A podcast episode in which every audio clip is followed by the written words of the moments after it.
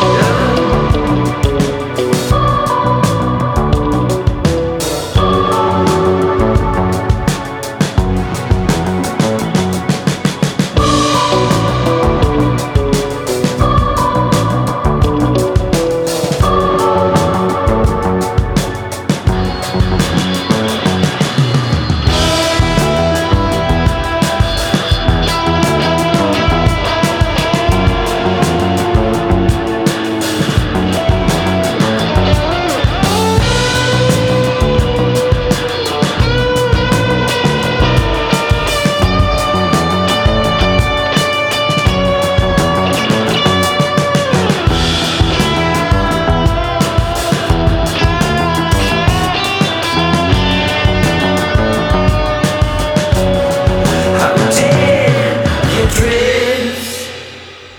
So deep into the belly of my mouth,